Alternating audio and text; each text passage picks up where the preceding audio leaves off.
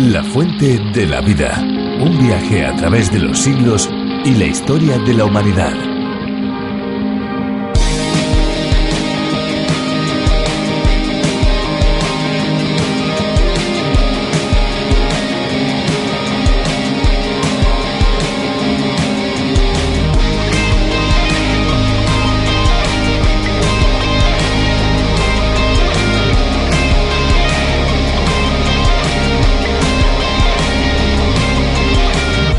Puente de Orsund es un puente que une Dinamarca y Suecia por tren y carretera. Su longitud total es de 7.845 metros que corresponden aproximadamente a la mitad de la distancia entre las costas de Suecia y Dinamarca. Su formato llama la atención por pasar dentro del mar de puente a túnel subacuático.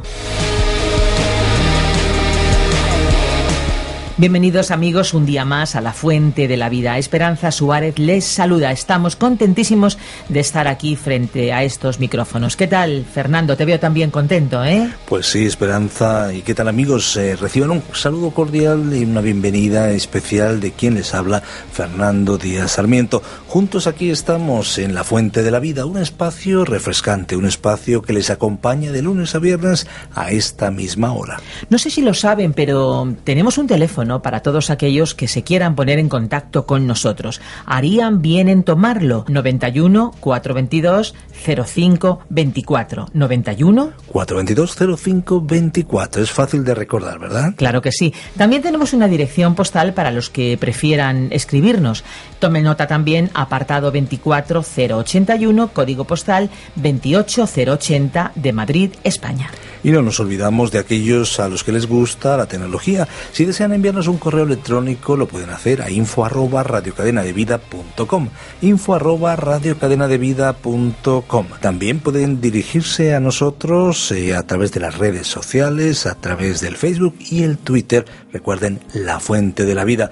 Pero les diremos algo más. Si desean escuchar directamente algunos de los programas anteriores, lo pueden hacer en www.lafuentedelavida.com es nuestra página www.lafuentedelavida.com. Pues ya están ustedes escuchando, tienen unas cuantas opciones para poder comunicarse con nosotros, así que ya saben, si lo desean, pueden hacerlo inmediatamente. Pueden solicitar también las notas, los bosquejos de la fuente de la vida. Solamente tienen que pedírnoslo y nosotros se lo vamos a enviar, se lo vamos a enviar pero completamente gratis, ¿eh? ¿Y saben por qué lo enviamos gratis? Pues porque hay muchos amigos que de una manera desinteresada y generosa apoyan este programa económicamente. A todos ellos desde aquí les damos las gracias. Muchas gracias amigos y también desde aquí les saludamos. Pues una vez hechas las presentaciones y dar los agradecimientos, yo creo que es el momento, si te parece Fernando, de escuchar una canción. Una canción que la hemos seleccionado especialmente para nuestros amigos. ¿Crees que les gustará? Seguro que sí. Adelante. Vale, pues después volvemos.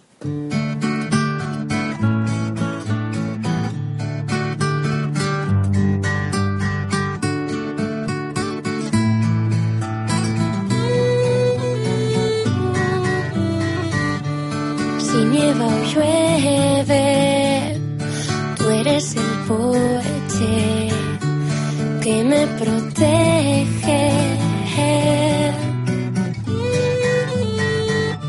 Y si fuera un lienzo, serías el pincel.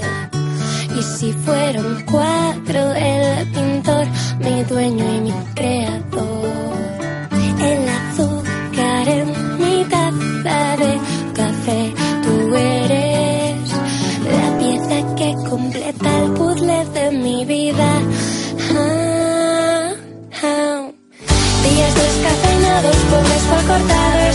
sería sin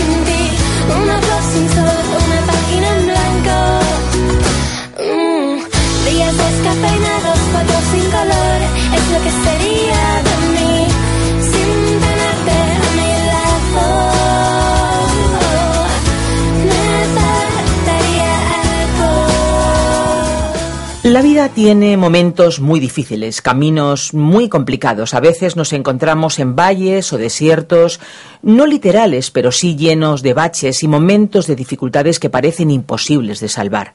Pero en esas debilidades es Dios quien nos fortalece y nos demuestra su amor y, por supuesto, su cuidado. Sí, ahí es donde Dios está como un padre de amor que educa y disciplina a sus hijos para su propio bien. Él es justo y quiere que le busquemos, que en todo momento estemos más cerca de Él, teniéndole en el primer lugar de nuestras vidas y también estableciendo como prioridad su reino y su justicia. En el libro de Josué que empezamos hoy, por cierto, veremos cómo Dios guía a su pueblo en la conquista de la tierra prometida, una tierra que le regaló tras liberarlo de la opresión en tierras egipcias. Realmente es un libro apasionante. Si se quedan con nosotros lo van a poder ustedes también comprobar. Así que nos vamos a ir al capítulo número uno de este libro de Josué. La fuente de la vida. Hoy comenzamos a estudiar el libro de Josué. En primer lugar tendremos unas palabras de introducción y avanzaremos hasta el capítulo 1, versículo 9. En el libro del Génesis nació Israel. En el libro del Éxodo Israel fue elegido. En el libro de Números la nación fue aprobada. En el libro de Levítico los israelitas pudieron acercarse a Dios por medio de la sangre. Y en el libro de Deuteronomio la nación fue instruida. El libro de Josué completa la redención que comenzó en el Éxodo. El libro del Éxodo es el libro de la redención de los israelitas de Egipto. El libro de Josué, por su parte, es el libro de la redención de los israelitas para la tierra prometida. La palabra clave del libro de Josué es posesión. Dios había dado la tierra a los israelitas en un pacto incondicional. Al patriarca Abraham le dijo en Génesis capítulo 17 y versículo 8, Te daré a ti y a tu descendencia después de ti la tierra en que habitas, toda la tierra de Canaán en heredad perpetua, y seré el Dios de ellos. Sin embargo, la posesión de la tierra por parte de Israel sería condicional. Habría un conflicto y habría conquista. Tendrían que luchar batallas y apropiarse de sus posesiones. Y como Josué mismo les recordaría en su mensaje final antes de su muerte, su obediencia a la palabra de Dios determinaría su posesión continua de la tierra. Así es que comenzamos hoy nuestro estudio de este libro de Josué.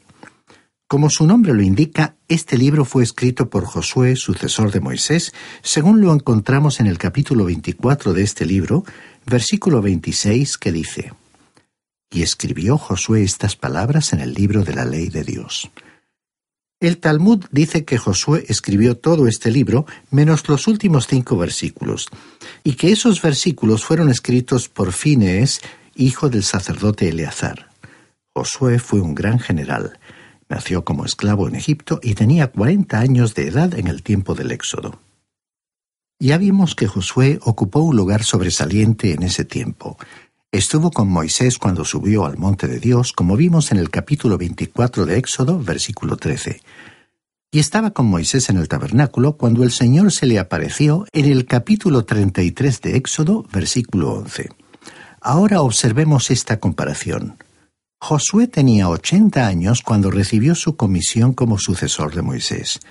Moisés, por su parte, tenía ochenta años cuando dirigió el éxodo de Egipto. Josué tenía ochenta años cuando guió a los israelitas a la tierra prometida. Murió cuando tenía ciento diez años. Había ganado prominencia durante el viaje a través del desierto. Cuando el pueblo fue atacado por el ejército de Amalek, fue Josué el que organizó a los hombres en un ejército que luchó contra Amalek. Además, Josué trabajó como siervo de Moisés, las referencias a él en este último sentido revelan su lealtad a Moisés y su devoción a Dios. En Cales Barnea fue uno de los doce hombres que fueron a espiar la tierra de Canaán, y fue uno de los dos espías que regresaron con un informe favorable, revelando su confianza absoluta de que Dios les entregaría esa tierra. El nombre de Josué significa el Señor salva. La misma palabra en el Nuevo Testamento es Jesús.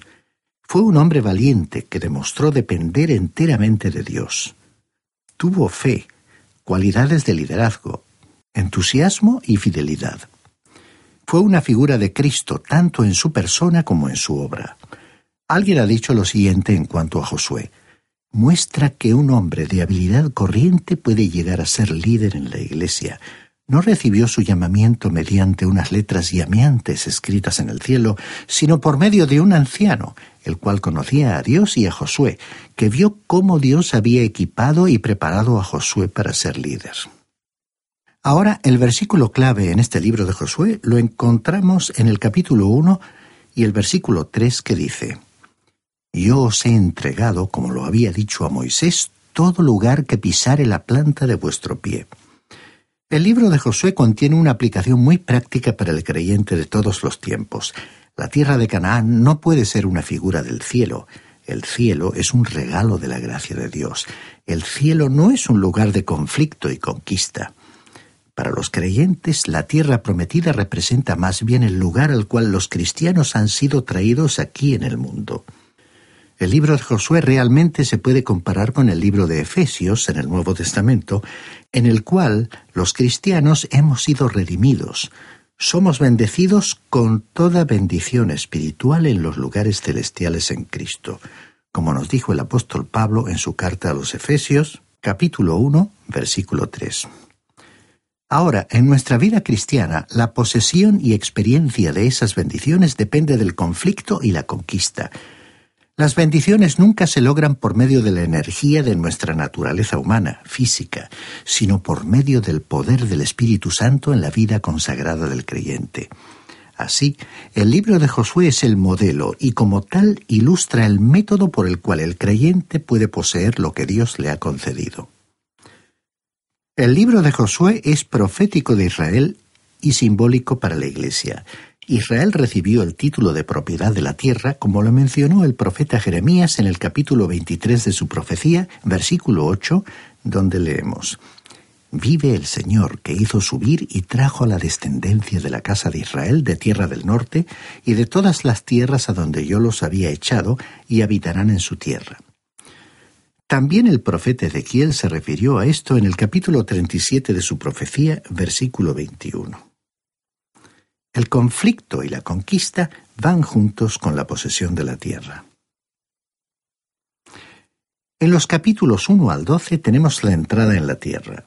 En los capítulos 13 al 22 leeremos acerca de la división de la tierra y finalmente en los capítulos 23 y 24 tenemos el último mensaje de Josué. En este libro de Josué comencemos a estudiar entonces el capítulo 1, versículos 1 al 9. El tema central de este capítulo 1 comprende tres aspectos. Primero, el nombramiento de Josué como sucesor de Moisés. En segundo lugar, la promesa de Dios de ayudar a Josué. Y en tercer lugar, la preparación que Josué hizo del pueblo para pasar el Jordán. El gran tema de este libro es la posesión de la tierra. En este primer capítulo veremos las implicaciones de esta posesión. El libro de Josué debió comenzar propiamente en Deuteronomio capítulo 34, el cual nos relató la muerte y sepultura de Moisés. Es la creencia de muchos eruditos que ese último capítulo del libro de Deuteronomio fue escrito en realidad por Josué. Aquí en el capítulo 1 de Josué Dios fortaleció a Josué e inició a la nación en una nueva modalidad de vida. La jornada por el desierto ya había pasado. Ya no eran nómadas del desierto, sino moradores en la tierra. Rubén, Gad y la media tribu de Manasés tenían sus posesiones al lado oriental del río Jordán. Leamos el versículo 1 de este capítulo 1 de Josué, donde vemos que el Señor le comunicó personalmente a Josué su misión y su mandato.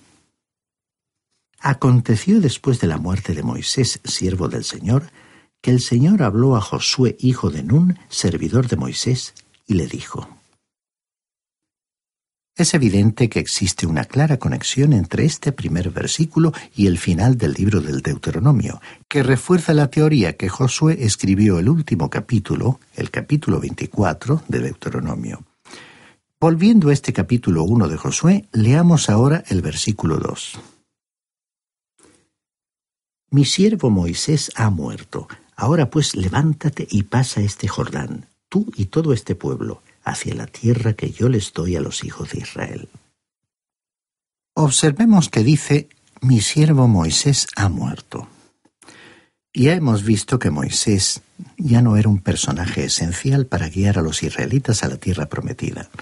En realidad, Moisés no podía introducirles en la tierra de la promesa. Moisés representaba la ley y la ley no nos puede salvar. La ley es un revelador, no es un redentor. Nos muestra que somos pecadores. La ley nunca fue un salvador y a Moisés no le fue permitido guiar a Israel a la tierra prometida a causa de su horror. El problema no estaba en la ley, sino en Moisés, así como el problema está en nosotros mismos. La ley revela que estamos destituidos de la gloria de Dios. El Señor dijo aquí en este versículo 2, Mi siervo Moisés ha muerto. Solo Josué, o sea Jesús, nuestro Salvador, puede guiarnos en la actualidad a la tierra prometida de la lucha, la conquista y las bendiciones. Este versículo nos dice que la tierra fue dada a Israel. Le pertenecía a Israel en forma incondicional. Dios la había prometido a Abraham y a su descendencia, y Dios reafirmó su promesa muchas veces en el libro de Génesis. En el libro de Deuteronomio, Dios hizo el pacto palestino con Israel, el cual les dio la tierra como una posesión eterna. Leamos ahora el versículo 3 de este capítulo 1 de Josué.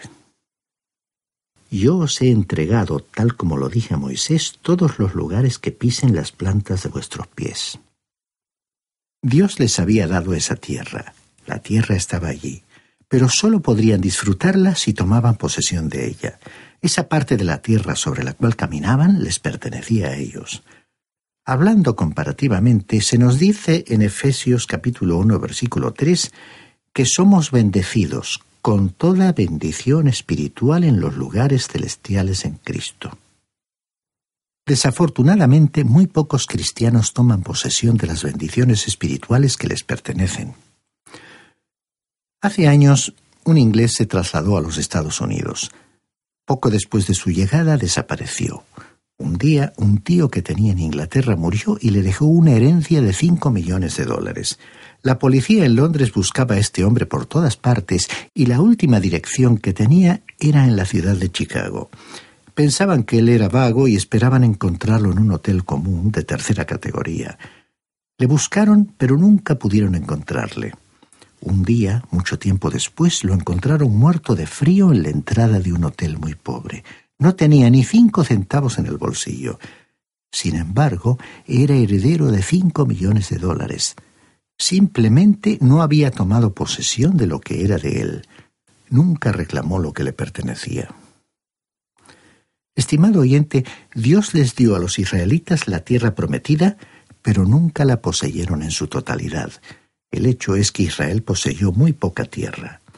Y muchos cristianos en la actualidad son como aquellos israelitas en que han sido bendecidos con toda bendición espiritual y sin embargo llegan al final de su vida viviendo en la pobreza espiritual sin haber tomado posesión de esas bendiciones. ¡Qué tragedia! El libro de Josué a los creyentes nos dirá cómo tomar posesión de lo que es nuestro y como habrá conflicto, se nos manda en el capítulo 6 de la carta del apóstol Pablo a los Efesios vestirnos de toda la armadura de Dios. Tenemos un enemigo espiritual que lucha contra nosotros. Dice el capítulo 6 de la carta a los Efesios, versículo 12. Porque no tenemos lucha contra gente de carne y hueso, sino contra malignas fuerzas espirituales de la esfera celestial que tienen mando, autoridad y dominio sobre este mundo lleno de oscuridad. Nuestro enemigo es un enemigo espiritual.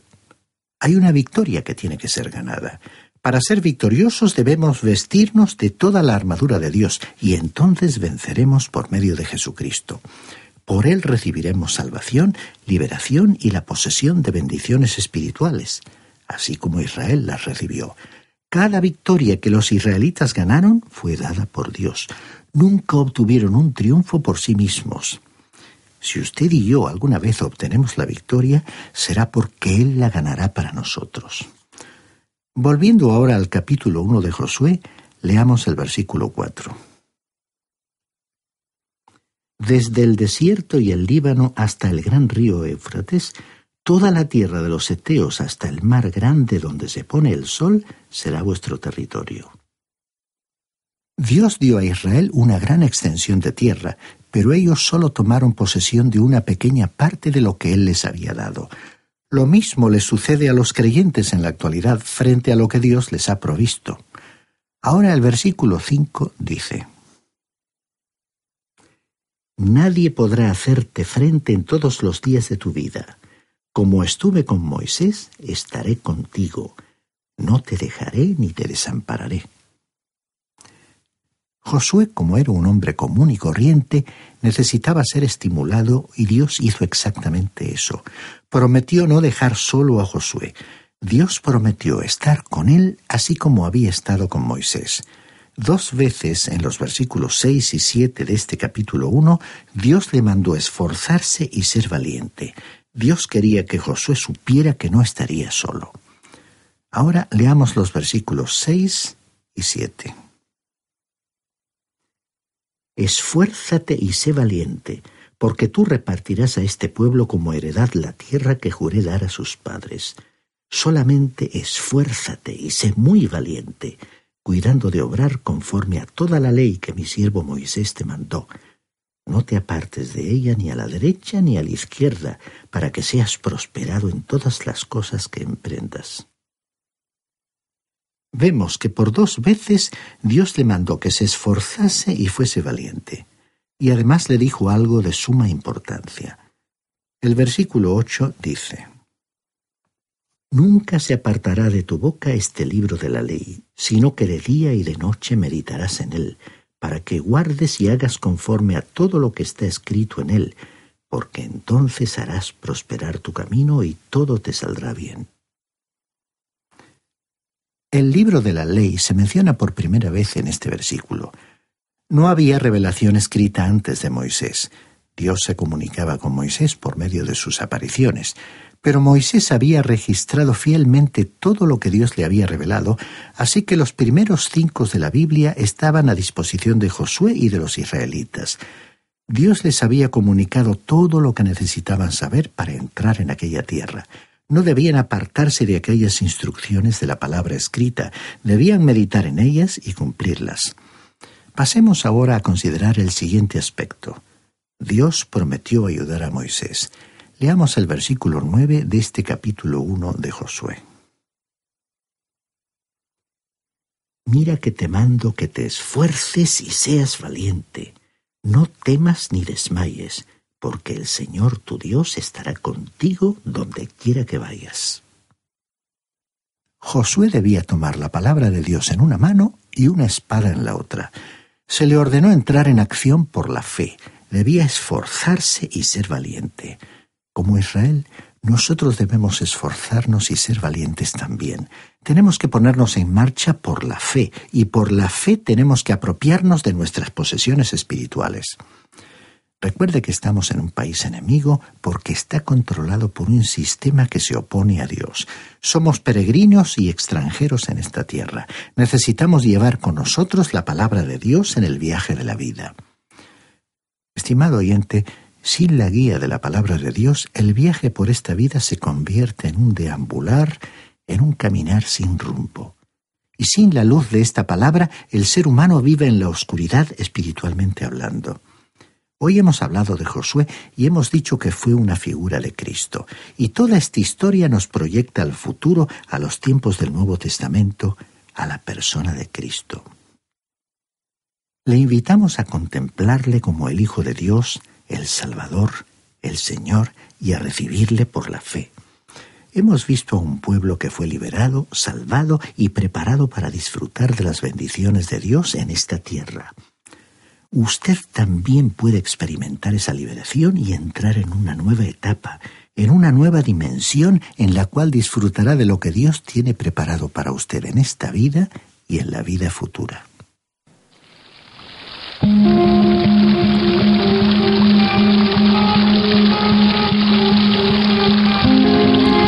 Qué importante resulta detenernos en narraciones como la de hoy y es que la Biblia, amigos, es un libro tan actual que lo que sucedió hace siglos ofrece enseñanzas para el momento actual, para cada uno de nosotros. ¿No lo crees así, Esperanza? Pues sí, estoy muy de acuerdo contigo, Fernando. Además, date cuenta que no solamente la Biblia es un libro actual, lo hemos experimentado.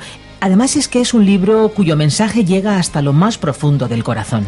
Esperamos que esa sea su experiencia y que nos lo cuente, que nos escriba y que nos llame porque estamos dispuestos pues a ponernos también en contacto con ustedes para responder todo tipo de interrogantes. Bueno, ya ha llegado el momento de despedirnos, pero antes de cerrar estos micrófonos queremos recordarles que tenemos a disposición de todos aquellos que lo deseen y lo soliciten los bosquejos y notas para que puedan seguir cada uno de estos estudios a través de los 66 libros de la Biblia. Así que les invitamos a que lo soliciten.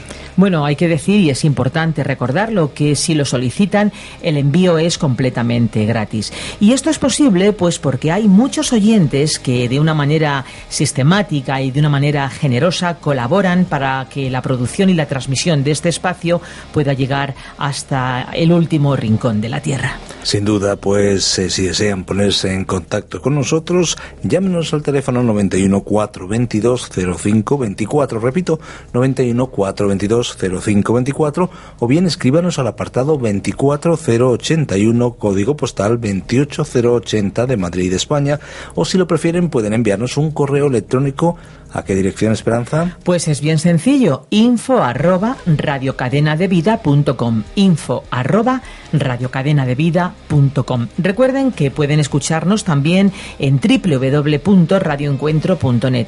Allí pueden disfrutar de una variadísima programación las 24 horas del día. Y si lo que quieren es escuchar este programa o alguno de los anteriores, directamente pueden situarse en www.lafuentedelavida.com. Y ahora sí, ahora sí, ya que les decimos adiós. Gracias por acompañarnos en esta aventura y no olvide que hay una fuente de agua viva que nunca se agota. Beba de ella.